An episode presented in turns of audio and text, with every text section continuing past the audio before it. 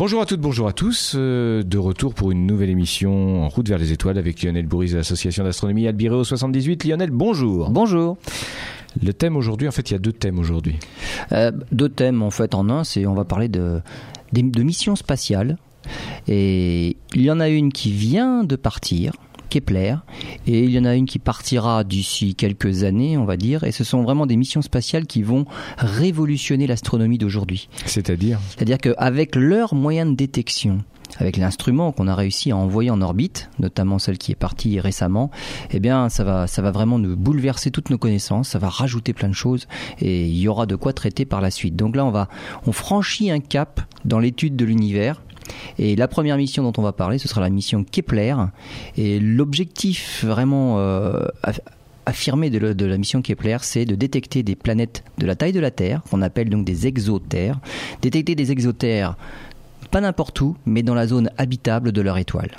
Est-ce que ces, ces, missions se caractérisent également par une technologie euh, nouvelle, notamment les, les, satellites, ou est-ce que c'est simplement par la mission même que c'est révolutionnaire? C'est révolutionnaire par la mission même, en fait. C'est pas. En fait, c'est le, c'est un télescope qui est plus gros que ceux qu'on envoie d'habitude dans l'espace, donc c'est bien pour ça qu'il va pouvoir voir des choses beaucoup plus fines.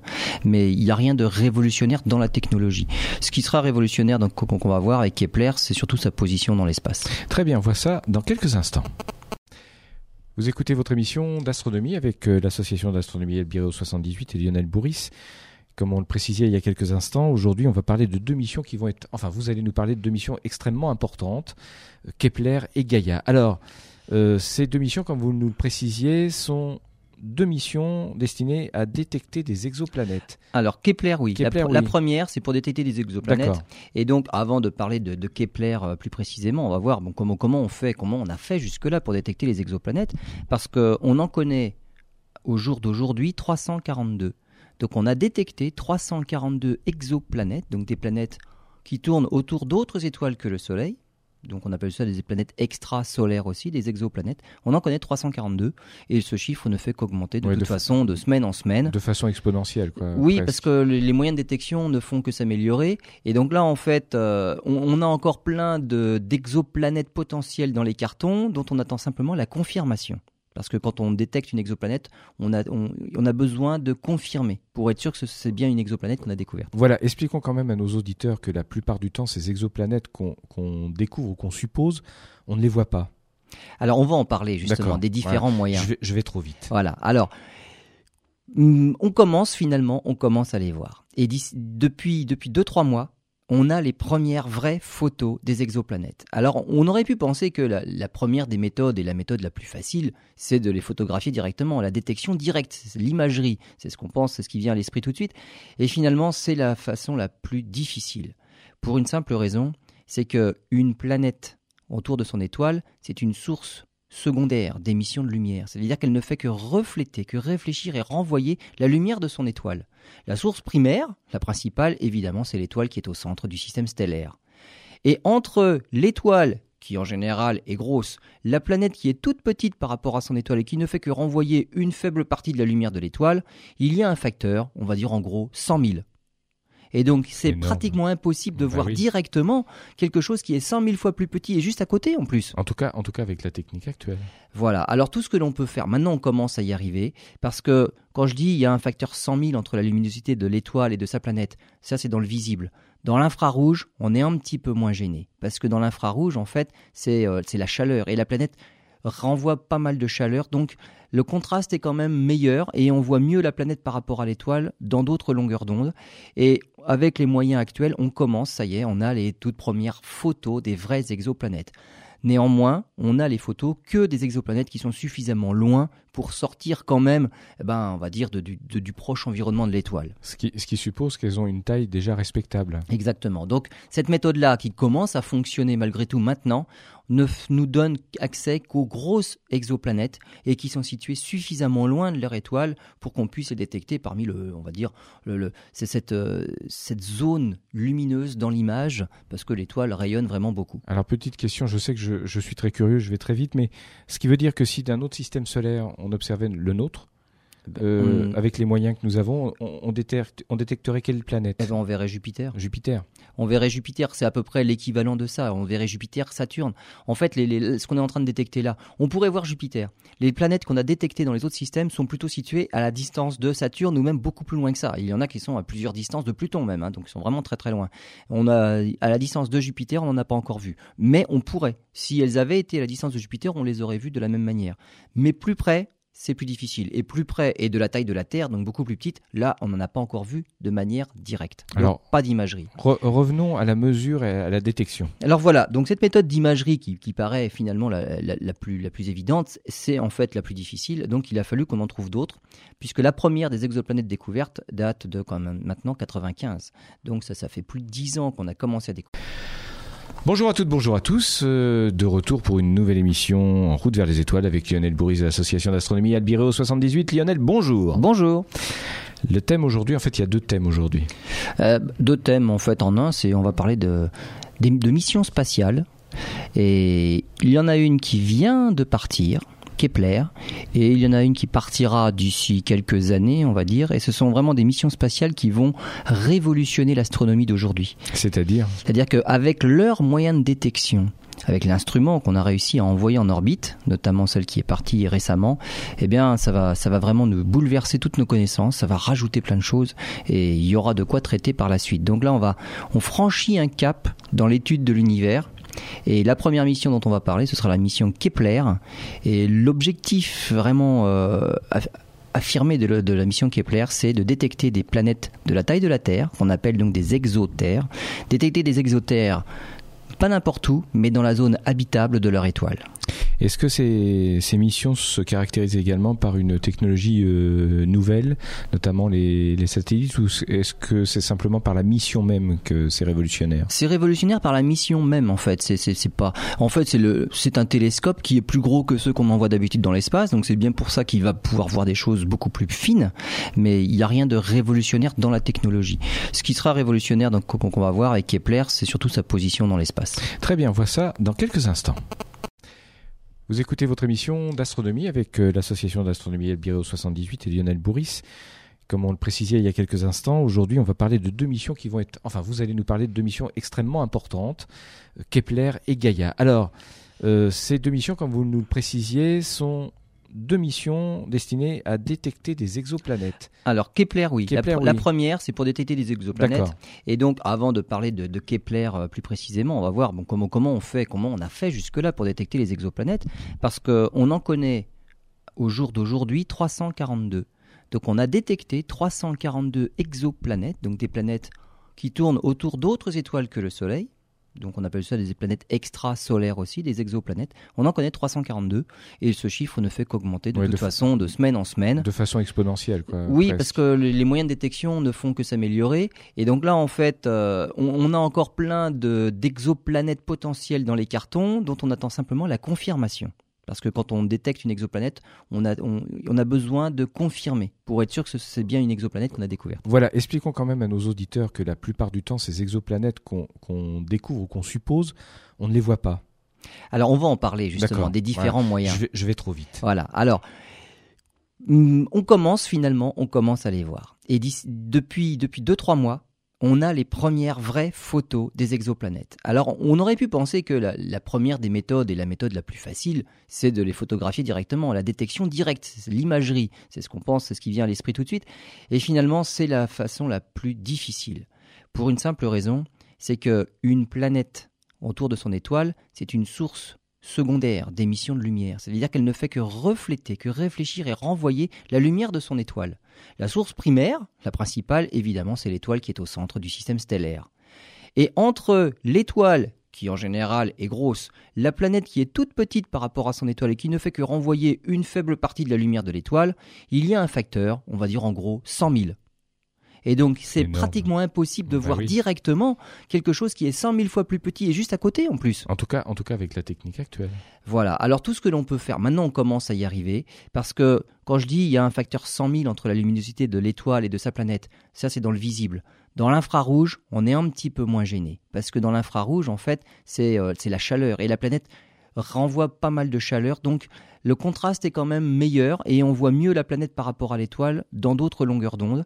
Et avec les moyens actuels, on commence, ça y est, on a les toutes premières photos des vraies exoplanètes. Néanmoins, on a les photos que des exoplanètes qui sont suffisamment loin pour sortir quand même, eh ben, on va dire, de, du, du proche environnement de l'étoile. Ce qui, ce qui suppose qu'elles ont une taille déjà respectable. Exactement. Donc cette méthode-là, qui commence à fonctionner malgré tout maintenant, ne nous donne accès qu'aux grosses exoplanètes et qui sont situées suffisamment loin de leur étoile pour qu'on puisse les détecter parmi le, on va dire, le, le c'est cette, euh, cette zone lumineuse dans l'image parce que l'étoile rayonne vraiment beaucoup. Alors petite question, je sais que je, je suis très curieux, je vais très vite, mais ce qui veut dire que si d'un autre système solaire on observait le nôtre, euh, On- avec les moyens que nous avons, on, on détecte- on détecterait quelle planète? Eh ben, on verrait Jupiter. Jupiter. On verrait Jupiter, c'est à peu près l'équivalent de ça. On verrait Jupiter, Saturne. En fait, ce qu'on est en train de détecter là, on pourrait voir Jupiter. Les planètes qu'on a détectées dans les autres systèmes sont plutôt situées à la distance de Saturne ou même beaucoup plus loin que ça. Il y en a qui sont à plusieurs distances de Pluton même, hein, donc ils sont vraiment très très loin. On a à la distance de Jupiter, on n'en a pas encore vu, mais on pourrait. Si elles avaient été à la distance de Jupiter, on les aurait vues de la même manière. Mais plus près, c'est plus difficile. Et plus près et de la taille de la Terre, donc beaucoup plus petite, là, on n'en a pas encore vu de manière directe. Donc, Alors- pas d'imagerie. Re- revenons à la mesure et à la détection. Alors voilà, donc cette méthode d'imagerie qui, qui paraît finalement la, la- la plus, la plus évidente, c'est en fait la plus difficile. Donc il a fallu qu'on en trouve d'autres, puisque la première des exoplanètes découvertes date de quand même maintenant 95. Donc ça, ça fait plus de 10 ans qu'on a commencé à découvrir, on en est à plus de 300.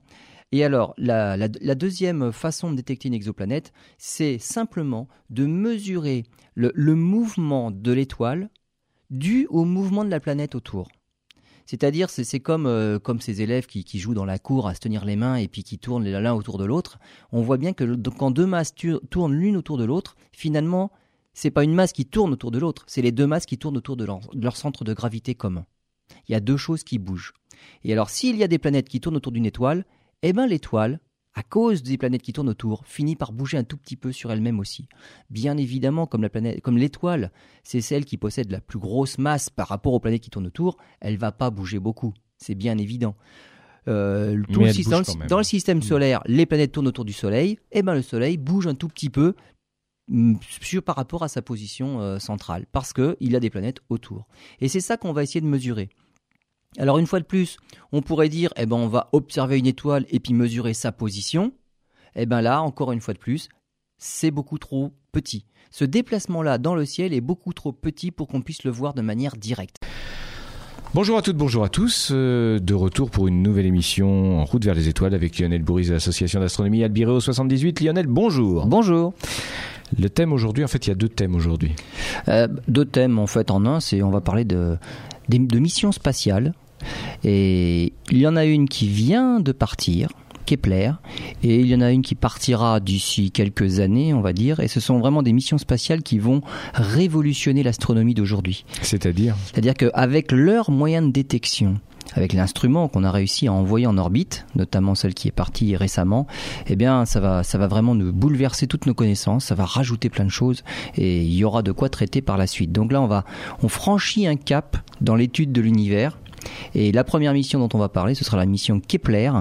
Et l'objectif vraiment euh, aff- affirmé de, de la mission Kepler, c'est de détecter des planètes de la taille de la Terre, qu'on appelle donc des exotères. Détecter des exotères pas n'importe où, mais dans la zone habitable de leur étoile. Est-ce que ces, ces missions se caractérisent également par une technologie euh, nouvelle, notamment les, les satellites, ou est-ce que c'est simplement par la mission même que c'est révolutionnaire? C'est révolutionnaire par la mission même en fait. C'est pas. En fait c'est le c'est un télescope qui est plus gros que ceux qu'on envoie d'habitude dans l'espace. Donc c'est bien pour ça qu'il va pouvoir voir des choses beaucoup plus fines. Mais il n'y a rien de révolutionnaire dans la technologie. Ce qui sera révolutionnaire donc qu'on qu'on va voir avec Kepler, c'est surtout sa position dans l'espace. Très bien, on voit ça dans quelques instants. Vous écoutez votre émission d'astronomie avec euh, l'association d'astronomie Elbireo 78 et Lionel Bourris. Comme on le précisait il y a quelques instants, aujourd'hui on va parler de deux missions qui vont être... Enfin, vous allez nous parler de deux missions extrêmement importantes, euh, Kepler et Gaïa. Alors... Bonjour à toutes, bonjour à tous. euh, de retour pour une nouvelle émission en route vers les étoiles avec Lionel Bourris de l'association d'astronomie Albireo 78. Lionel, bonjour. Bonjour. Le thème aujourd'hui, en fait, il y a deux thèmes aujourd'hui.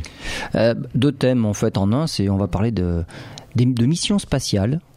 Et il y en a une qui vient de partir, Kepler et il y en a une qui partira d'ici quelques années, on va dire, et ce sont vraiment des missions spatiales qui vont révolutionner l'astronomie d'aujourd'hui. C'est-à-dire? C'est-à-dire qu'avec leurs moyens de détection, avec l'instrument qu'on a réussi à envoyer en orbite, notamment celle qui est partie récemment, eh bien, ça va, ça va vraiment nous bouleverser toutes nos connaissances, ça va rajouter plein de choses et il y aura de quoi traiter par la suite. Donc là, on va, on franchit un cap dans l'étude de l'univers. Et la première mission dont on va parler, ce sera la mission Kepler. Et l'objectif vraiment euh, affirmé de, de, la mission Kepler, c'est de détecter des planètes de la taille de la Terre, qu'on appelle donc des exotères. Détecter des exotères pas n'importe où, mais dans la zone habitable de leur étoile.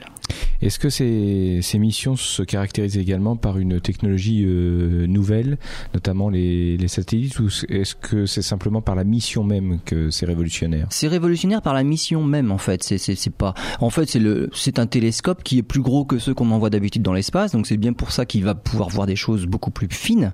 Mais il n'y a rien de révolutionnaire dans la technologie.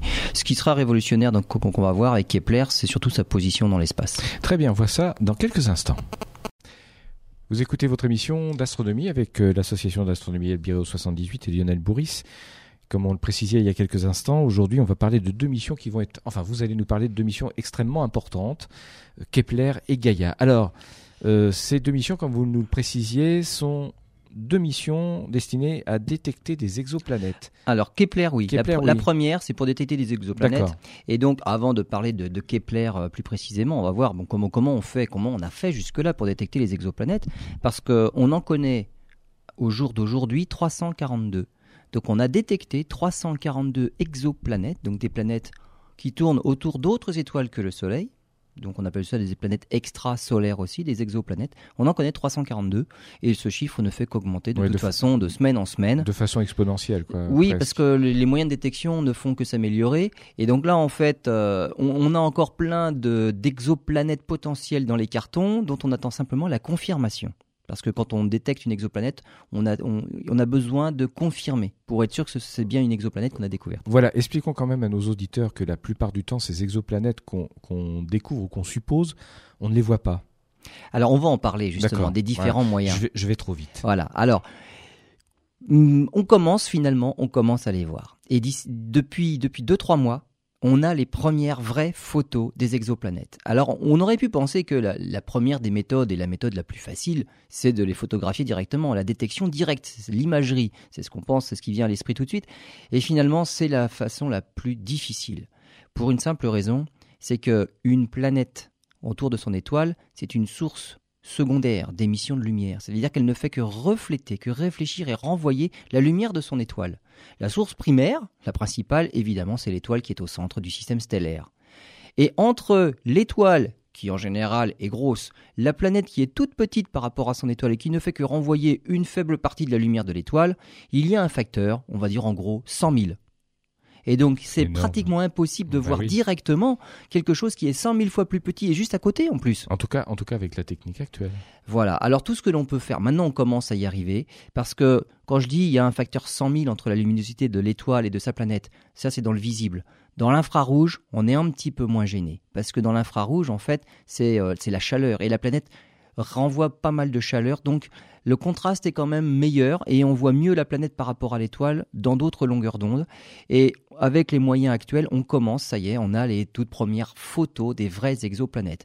Néanmoins, on a les photos que des exoplanètes qui sont suffisamment loin pour sortir quand même, eh ben, on va dire, de- du, de- du proche environnement de l'étoile. Ce qui, ce qui suppose qu'elles ont une taille déjà respectable. Exactement. Donc, cette méthode-là, qui commence à fonctionner malgré tout maintenant, ne nous donne accès qu'aux grosses exoplanètes et qui sont situées suffisamment loin de leur étoile pour qu'on puisse les détecter parmi le, on va dire, le, le- c'est cette, euh, cette zone lumineuse dans l'image parce que l'étoile rayonne vraiment beaucoup. Alors petite question, je sais que je, je suis très curieux, je vais très vite, mais ce qui veut dire que si d'un autre système solaire on observait le nôtre, euh, on- avec les moyens que nous avons, on, on détecte- on détecterait quelle planète Eh ben, on verrait Jupiter. Jupiter. On verrait Jupiter, c'est à peu près l'équivalent de ça. On verrait Jupiter, Saturne. En fait, les- les- ce qu'on est en train de détecter là, on pourrait voir Jupiter. Les planètes qu'on a détectées dans les autres systèmes sont plutôt situées à la distance de Saturne ou même beaucoup plus loin que ça. Il y en a qui sont à plusieurs distances de Pluton même, hein, donc ils sont vraiment très très loin. On a à la distance de Jupiter, on n'en a pas encore vu, mais on pourrait. Si elles avaient été à la distance de Jupiter, on les aurait vues de la même manière.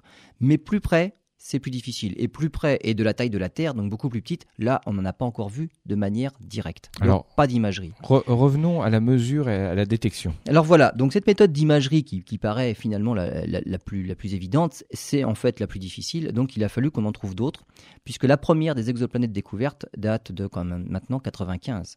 Donc ça, ça fait plus de 10 ans qu'on a commencé à découvrir, on en est à plus de 300. Et alors, la, deuxième façon de détecter une exoplanète, c'est simplement de mesurer le, mouvement de l'étoile dû au mouvement de la planète autour. C'est-à-dire, c'est euh, comme ces élèves qui, jouent dans la cour à se tenir les mains et puis qui tournent l'un autour de l'autre. On voit bien que quand deux masses tournent l'une autour de l'autre, finalement, c'est pas une masse qui tourne autour de l'autre, c'est les deux masses qui tournent autour de leur, de leur centre de gravité commun. Il y a deux choses qui bougent. Et alors, s'il y a des planètes qui tournent autour d'une étoile, eh ben l'étoile, à cause des planètes qui tournent autour, finit par bouger un tout petit peu sur elle-même aussi. Bien évidemment, comme la planète, comme l'étoile, c'est celle qui possède la plus grosse masse par rapport aux planètes qui tournent autour, elle va pas bouger beaucoup. C'est bien évident. Euh, tout le dans, le, dans système Mm. solaire, les planètes tournent autour du Soleil, et ben le Soleil bouge un tout petit peu mm, sur, par rapport à sa position euh, centrale, parce que il a des planètes autour. Et c'est ça qu'on va essayer de mesurer. Alors une fois de plus, on pourrait dire, eh ben on va observer une étoile et puis mesurer sa position.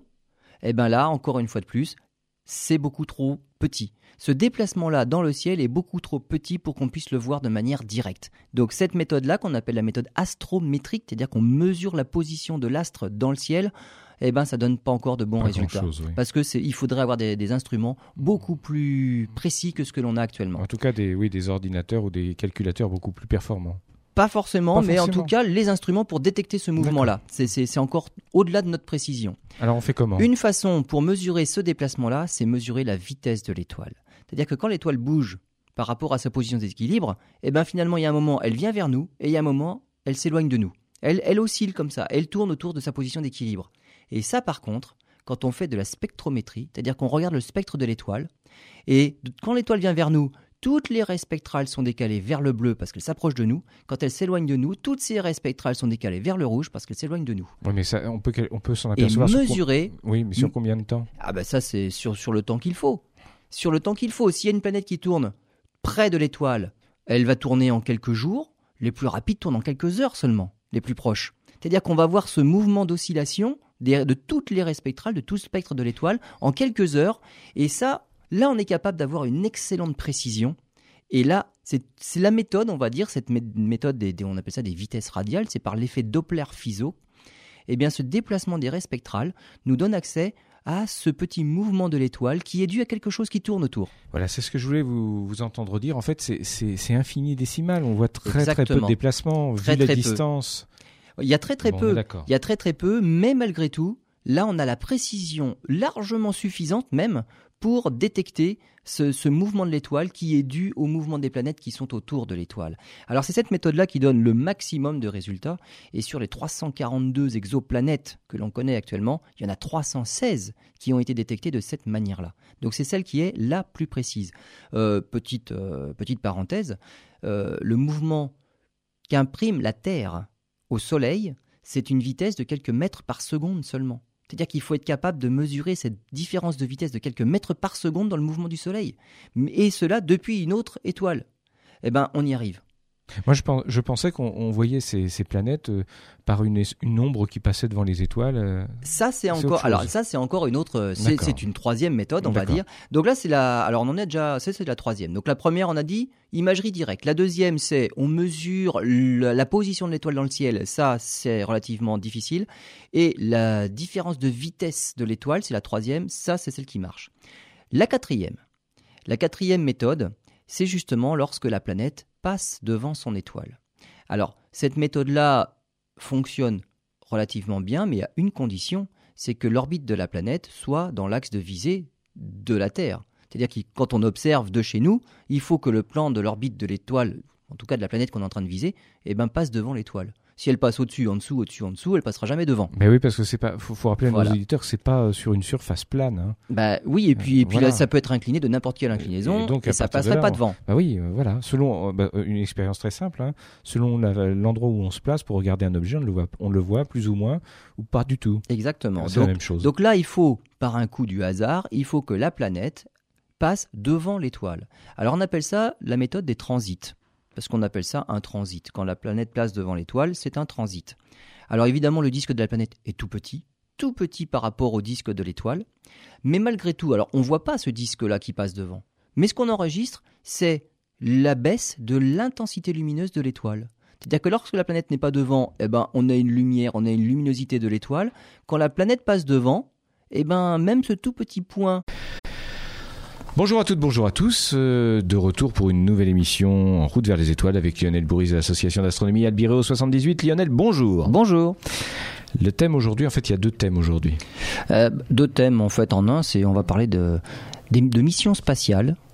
Et il y en a une qui vient de partir, Kepler, et il y en a une qui partira d'ici quelques années, on va dire, et ce sont vraiment des missions spatiales qui vont révolutionner l'astronomie d'aujourd'hui. C'est-à-dire C'est-à-dire qu'avec leurs moyens de détection, avec l'instrument qu'on a réussi à envoyer en orbite, notamment celle qui est partie récemment, eh bien, ça va, ça va vraiment nous bouleverser toutes nos connaissances, ça va rajouter plein de choses et il y aura de quoi traiter par la suite. Donc là, on va, on franchit un cap dans l'étude de l'univers et la première mission dont on va parler, ce sera la mission Kepler.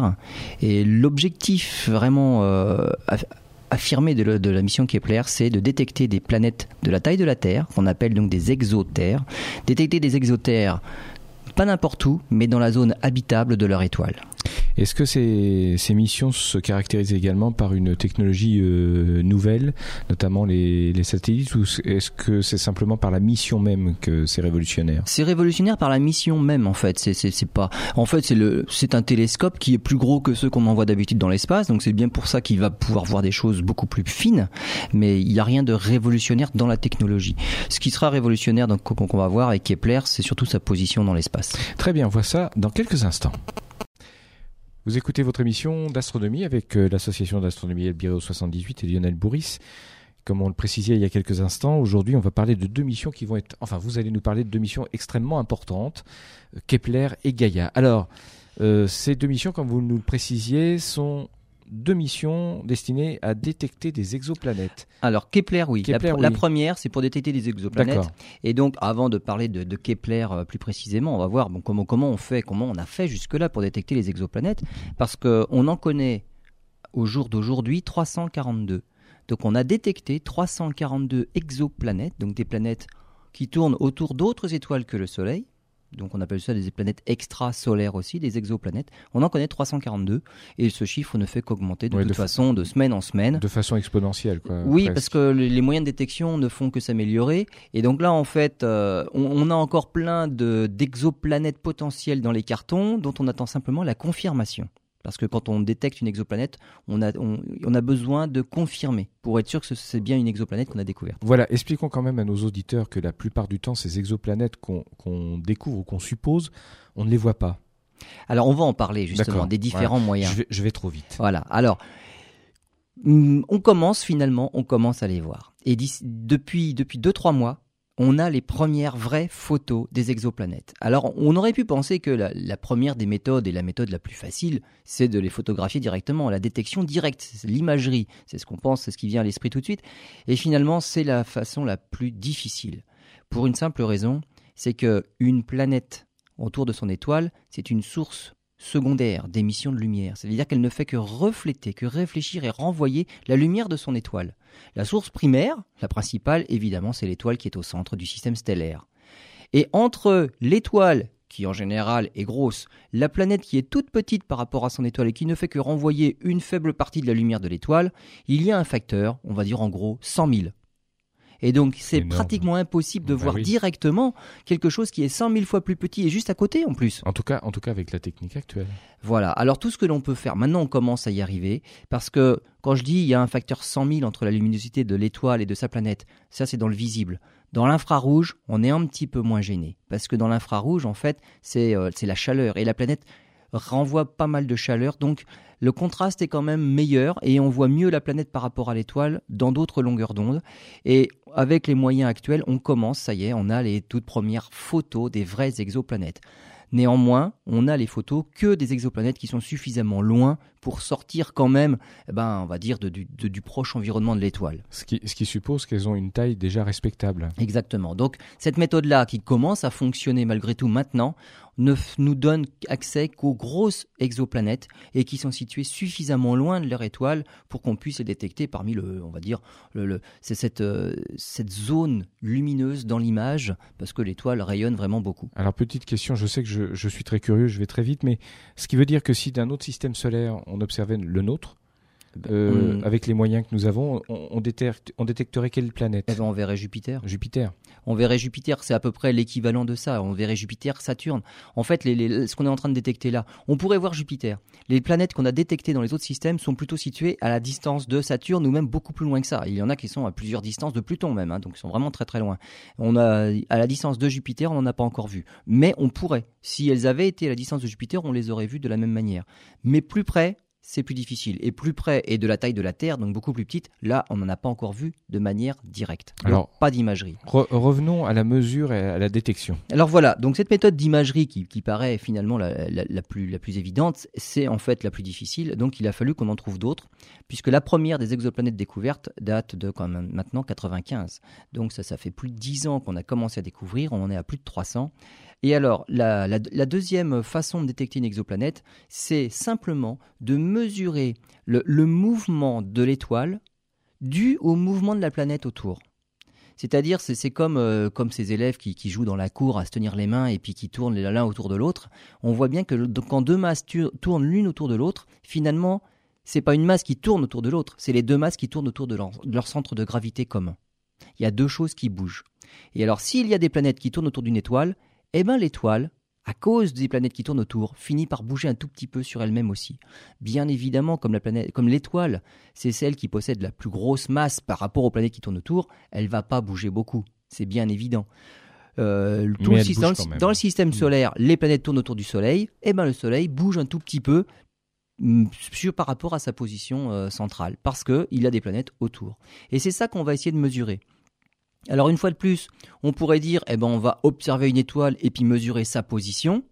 Eh ben là, encore une fois de plus, c'est beaucoup trop petit. Ce déplacement-là dans le ciel est beaucoup trop petit pour qu'on puisse le voir de manière directe. Donc cette méthode-là, qu'on appelle la méthode astrométrique, c'est-à-dire qu'on mesure la position de l'astre dans le ciel, eh ben ça donne pas encore de bons résultats.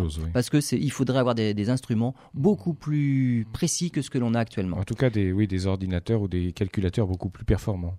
Pas forcément, mais en tout cas, les instruments pour détecter ce mouvement-là. C'est encore au-delà de notre précision. Alors on fait comment? Une façon pour mesurer ce déplacement-là, c'est mesurer la vitesse de l'étoile. C'est-à-dire que quand l'étoile bouge par rapport à sa position d'équilibre, eh ben finalement, il y a un moment, elle vient vers nous, et il y a un moment, elle s'éloigne de nous. Elle, elle oscille comme ça, elle tourne autour de sa position d'équilibre. Et ça, par contre, quand on fait de la spectrométrie, c'est-à-dire qu'on regarde le spectre de l'étoile, et quand l'étoile vient vers nous, toutes les raies spectrales sont décalées vers le bleu parce qu'elles s'approchent de nous. Quand elles s'éloignent de nous, toutes ces raies spectrales sont décalées vers le rouge parce qu'elles s'éloignent de nous. Oui, mais ça, on peut, on peut s'en apercevoir. Et mesurer. Oui, mais sur combien de temps? Ah ben ça, c'est sur, sur le temps qu'il faut. Sur le temps qu'il faut. S'il y a une planète qui tourne près de l'étoile, elle va tourner en quelques jours. Les plus rapides tournent en quelques heures seulement, les plus proches. C'est-à-dire qu'on va voir ce mouvement d'oscillation de toutes les raies spectrales, de tout le spectre de l'étoile, en quelques heures. Et ça, Là, on est capable d'avoir une excellente précision. Et là, c'est la méthode, on va dire, cette méthode, des, on appelle ça des vitesses radiales, c'est par l'effet Doppler-Fizeau. Eh bien, ce déplacement des raies spectrales nous donne accès à ce petit mouvement de l'étoile qui est dû à quelque chose qui tourne autour. Voilà, c'est ce que je voulais vous, vous entendre dire. En fait, c'est infini décimal. On voit très très peu de déplacements vu la distance. Il y a très très peu. Il y a très très peu, mais malgré tout, là, on a la précision largement suffisante même pour détecter ce, mouvement de l'étoile qui est dû au mouvement des planètes qui sont autour de l'étoile. Alors c'est cette méthode-là qui donne le maximum de résultats. Et sur les 342 exoplanètes que l'on connaît actuellement, il y en a 316 qui ont été détectées de cette manière-là. Donc c'est celle qui est la plus précise. Euh, petite, euh, petite parenthèse, euh, le mouvement qu'imprime la Terre au Soleil, c'est une vitesse de quelques mètres par seconde seulement. C'est-à-dire qu'il faut être capable de mesurer cette différence de vitesse de quelques mètres par seconde dans le mouvement du Soleil. Et cela depuis une autre étoile. Eh bien, on y arrive. Moi, je, je pensais qu'on voyait ces, ces planètes euh, par une, une, ombre qui passait devant les étoiles. Euh, ça, c'est encore. Alors, ça, c'est encore une autre. C'est une troisième méthode, on va dire. Donc là, c'est la. Alors, on en est déjà. C'est la troisième. Donc la première, on a dit imagerie directe. La deuxième, c'est on mesure la position de l'étoile dans le ciel. Ça, c'est relativement difficile. Et la différence de vitesse de l'étoile, c'est la troisième. Ça, c'est celle qui marche. La quatrième. La quatrième méthode, c'est justement lorsque la planète passe devant son étoile. Alors, cette méthode-là fonctionne relativement bien, mais à une condition, c'est que l'orbite de la planète soit dans l'axe de visée de la Terre. C'est-à-dire que quand on observe de chez nous, il faut que le plan de l'orbite de l'étoile, en tout cas de la planète qu'on est en train de viser, eh ben, passe devant l'étoile. Si elle passe au-dessus, en dessous, au-dessus, en dessous, elle passera jamais devant. Mais oui, parce que c'est pas. Faut, rappeler à nos auditeurs que c'est pas euh, sur une surface plane. Hein. Bah oui, et puis, et puis là, ça peut être incliné de n'importe quelle inclinaison, et, donc, ça passerait pas devant. Bah oui, euh, voilà. Selon euh, bah, une expérience très simple, hein. selon l'endroit où on se place pour regarder un objet, on le voit, on le voit plus ou moins ou pas du tout. Exactement. C'est la même chose. Donc là, il faut, par un coup du hasard, il faut que la planète passe devant l'étoile. Alors on appelle ça la méthode des transits parce qu'on appelle ça un transit. Quand la planète passe devant l'étoile, c'est un transit.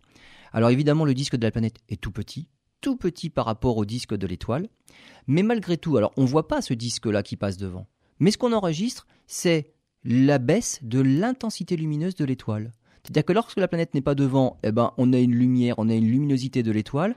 Quand la planète passe devant, eh ben, même ce tout petit point devant ce disque stellaire-là, ça va nous faire baisser, mais un tout petit peu, l'intensité lumineuse de l'étoile. Et c'est cet abaissement-là qu'on va mesurer. Et évidemment, l'abaissement va disparaître lorsque la planète aura fini son transit. Quel type de, de planète a-t-on découvert jusqu'à maintenant avec euh, cette méthode? Alors avec ces différentes méthodes-là. Euh, oui, avec ces méthodes. Alors surtout la, la, méthode des vitesses radiales. Comme on l'a dit, la Terre, elle n'imprime qu'une vitesse de l'ordre de quelques mètres par seconde. Donc c'est pas facile à voir. Deuxième chose qui n'est pas facile à voir, c'est que la Terre tourne en un an. C'est-à-dire qu'il faudrait qu'on attende un an pour voir toutes les raies spectrales faire euh, une période complète.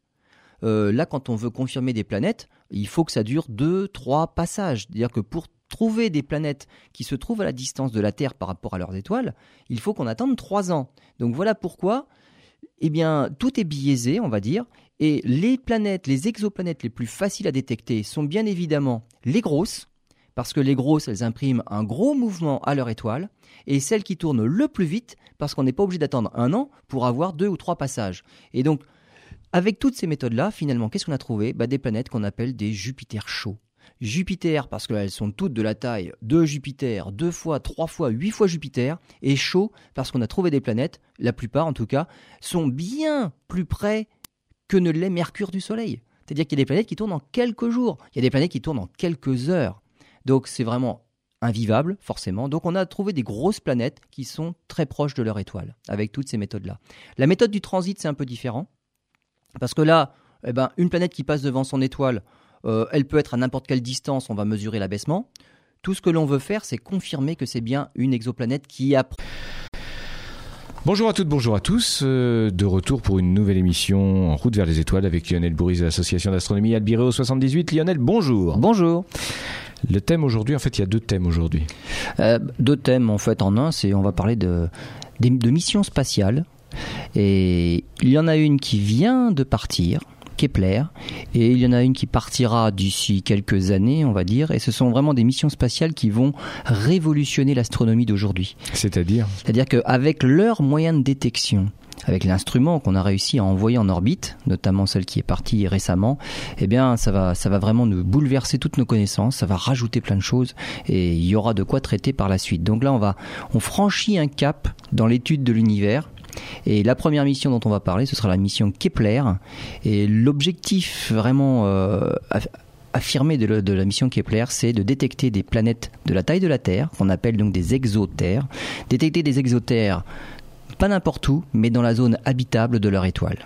Est-ce que ces, ces, missions se caractérisent également par une technologie euh, nouvelle, notamment les, les, satellites, ou est-ce que c'est simplement par la mission même que c'est révolutionnaire? C'est révolutionnaire par la mission même, en fait. C'est pas. En fait, c'est le, c'est un télescope qui est plus gros que ceux qu'on envoie d'habitude dans l'espace, donc c'est bien pour ça qu'il va pouvoir voir des choses beaucoup plus fines.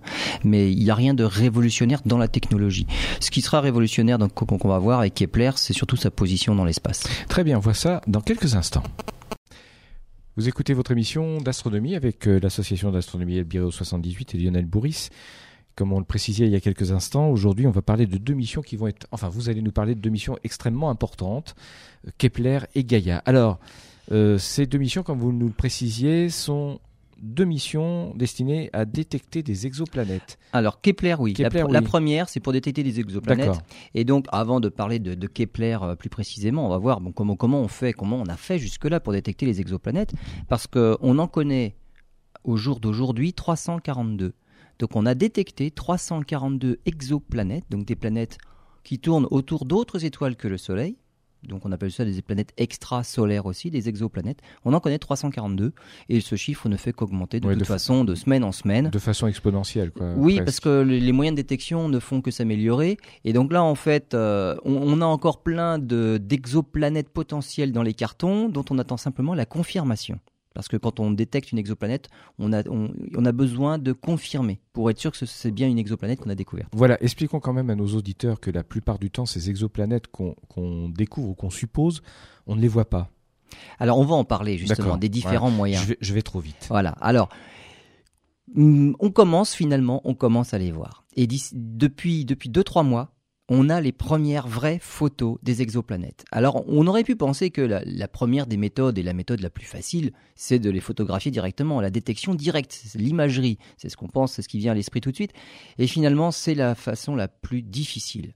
Pour une simple raison, c'est que une planète autour de son étoile, c'est une source secondaire d'émission de lumière. C'est-à-dire qu'elle ne fait que refléter, que réfléchir et renvoyer la lumière de son étoile. La source primaire, la principale, évidemment, c'est l'étoile qui est au centre du système stellaire. Et entre l'étoile, qui en général est grosse, la planète qui est toute petite par rapport à son étoile et qui ne fait que renvoyer une faible partie de la lumière de l'étoile, il y a un facteur, on va dire en gros 100 000. Et donc c'est pratiquement impossible de Bah voir oui. directement quelque chose qui est 100 000 fois plus petit et juste à côté en plus. En tout cas, en tout cas avec la technique actuelle. Voilà, alors tout ce que l'on peut faire, maintenant on commence à y arriver, parce que quand je dis il y a un facteur 100 000 entre la luminosité de l'étoile et de sa planète, ça c'est dans le visible.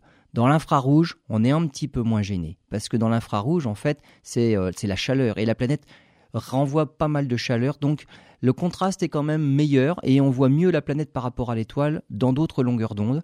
Et avec les moyens actuels, on commence, ça y est, on a les toutes premières photos des vraies exoplanètes.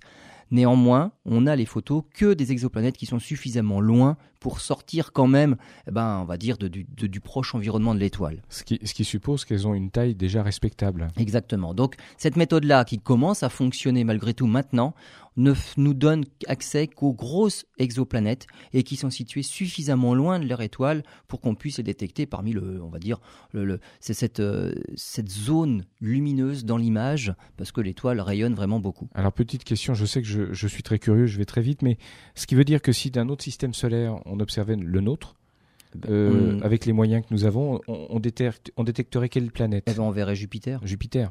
On verrait Jupiter, c'est à peu près l'équivalent de ça. On verrait Jupiter, Saturne.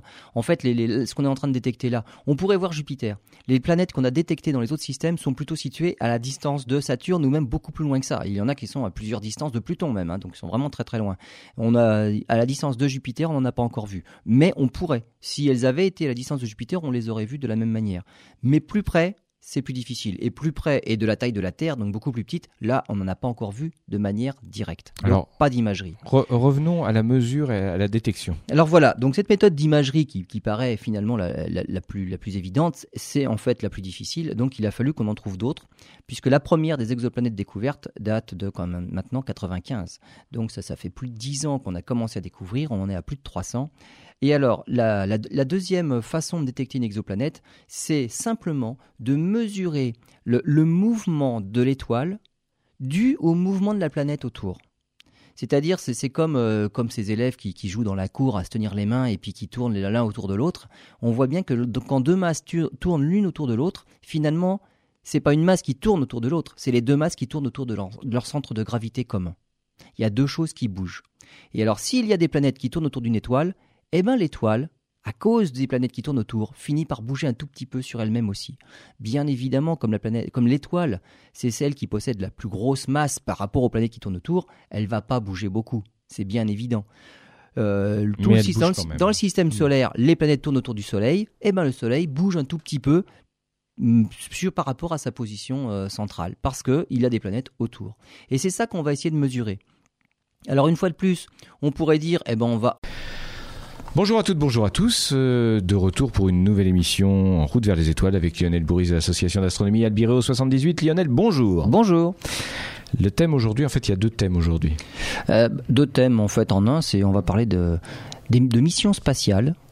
Et il y en a une qui vient de partir, Kepler, et il y en a une qui partira d'ici quelques années, on va dire. Et ce sont vraiment des missions spatiales qui vont révolutionner l'astronomie d'aujourd'hui. C'est-à-dire? C'est-à-dire qu'avec leurs moyens de détection, avec l'instrument qu'on a réussi à envoyer en orbite, notamment celle qui est partie récemment, eh bien, ça va, ça va vraiment nous bouleverser toutes nos connaissances, ça va rajouter plein de choses et il y aura de quoi traiter par la suite. Donc là, on va, on franchit un cap dans l'étude de l'univers.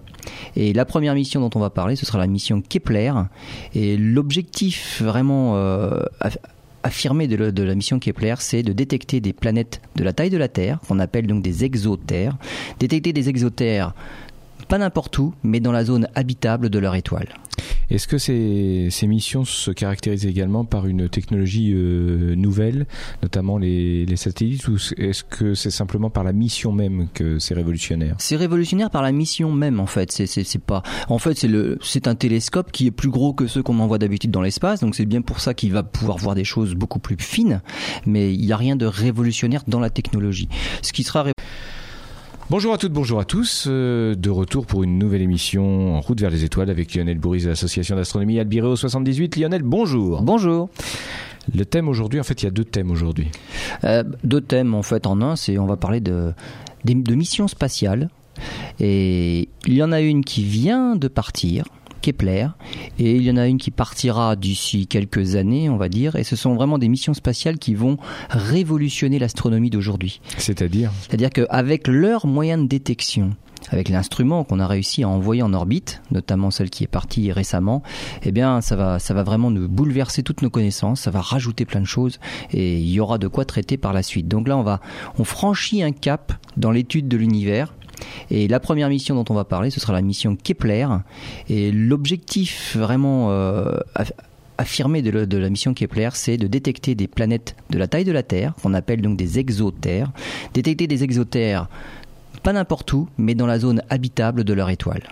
Est-ce que ces, ces missions se caractérisent également par une technologie euh, nouvelle, notamment les, les satellites, ou est-ce que c'est simplement par la mission même que c'est révolutionnaire? C'est révolutionnaire par la mission même en fait. C'est pas. En fait c'est le c'est un télescope qui est plus gros que ceux qu'on envoie d'habitude dans l'espace. Donc c'est bien pour ça qu'il va pouvoir voir des choses beaucoup plus fines. Mais il n'y a rien de révolutionnaire dans la technologie. Ce qui sera ré- Bonjour à toutes, bonjour à tous. euh, de retour pour une nouvelle émission en route vers les étoiles avec Lionel Bourris de l'association d'astronomie Albireo 78. Lionel, bonjour. Bonjour. Le thème aujourd'hui, en fait, il y a deux thèmes aujourd'hui. Euh, deux thèmes en fait en un, c'est on va parler de, de missions spatiales. Et il y en a une qui vient de partir, Kepler, et il y en a une qui partira d'ici quelques années, on va dire. Et ce sont vraiment des missions spatiales qui vont révolutionner l'astronomie d'aujourd'hui. C'est-à-dire? C'est-à-dire qu'avec leurs moyens de détection, avec l'instrument qu'on a réussi à envoyer en orbite, notamment celle qui est partie récemment, eh bien, ça va, ça va vraiment nous bouleverser toutes nos connaissances, ça va rajouter plein de choses et il y aura de quoi traiter par la suite. Donc là, on va, on franchit un cap dans l'étude de l'univers. Et la première mission dont on va parler, ce sera la mission Kepler. Et l'objectif vraiment euh, aff- affirmé de, de la mission Kepler, c'est de détecter des planètes de la taille de la Terre, qu'on appelle donc des exotères. Détecter des exotères pas n'importe où, mais dans la zone habitable de leur étoile. Est-ce que ces, ces missions se caractérisent également par une technologie euh, nouvelle, notamment les, les satellites, ou est-ce que c'est simplement par la mission même que c'est révolutionnaire? C'est révolutionnaire par la mission même en fait. C'est pas. En fait c'est le c'est un télescope qui est plus gros que ceux qu'on envoie d'habitude dans l'espace. Donc c'est bien pour ça qu'il va pouvoir voir des choses beaucoup plus fines. Mais il n'y a rien de révolutionnaire dans la technologie. Ce qui sera Bonjour à toutes, bonjour à tous. euh, de retour pour une nouvelle émission en route vers les étoiles avec Lionel Bourris de l'association d'astronomie Albireo 78. Lionel, bonjour. Bonjour. Le thème aujourd'hui, en fait, il y a deux thèmes aujourd'hui. Euh, deux thèmes en fait en un, c'est on va parler de, missions spatiales. Et il y en a une qui vient de partir, Kepler, et il y en a une qui partira d'ici quelques années, on va dire, et ce sont vraiment des missions spatiales qui vont révolutionner l'astronomie d'aujourd'hui. C'est-à-dire C'est-à-dire qu'avec leurs moyens de détection, avec l'instrument qu'on a réussi à envoyer en orbite, notamment celle qui est partie récemment, eh bien, ça va, ça va vraiment nous bouleverser toutes nos connaissances, ça va rajouter plein de choses et il y aura de quoi traiter par la suite. Donc là, on va. Bonjour à toutes, bonjour à tous. Euh, de retour pour une nouvelle émission en route vers les étoiles avec Lionel Bourris de l'association d'astronomie Albireo 78. Lionel, bonjour. Bonjour. Le thème aujourd'hui, en fait, il y a deux thèmes aujourd'hui. Euh, deux thèmes en fait en un, c'est on va parler de, de, de missions spatiales. Et il y en a une qui vient de partir, Kepler, et il y en a une qui partira d'ici quelques années, on va dire, et ce sont vraiment des missions spatiales qui vont révolutionner l'astronomie d'aujourd'hui. C'est-à-dire C'est-à-dire qu'avec leurs moyens de détection, avec l'instrument qu'on a réussi à envoyer en orbite, notamment celle qui est partie récemment, eh bien, ça va, ça va vraiment nous bouleverser toutes nos connaissances, ça va rajouter plein de choses et il y aura de quoi traiter par la suite. Donc là, on va,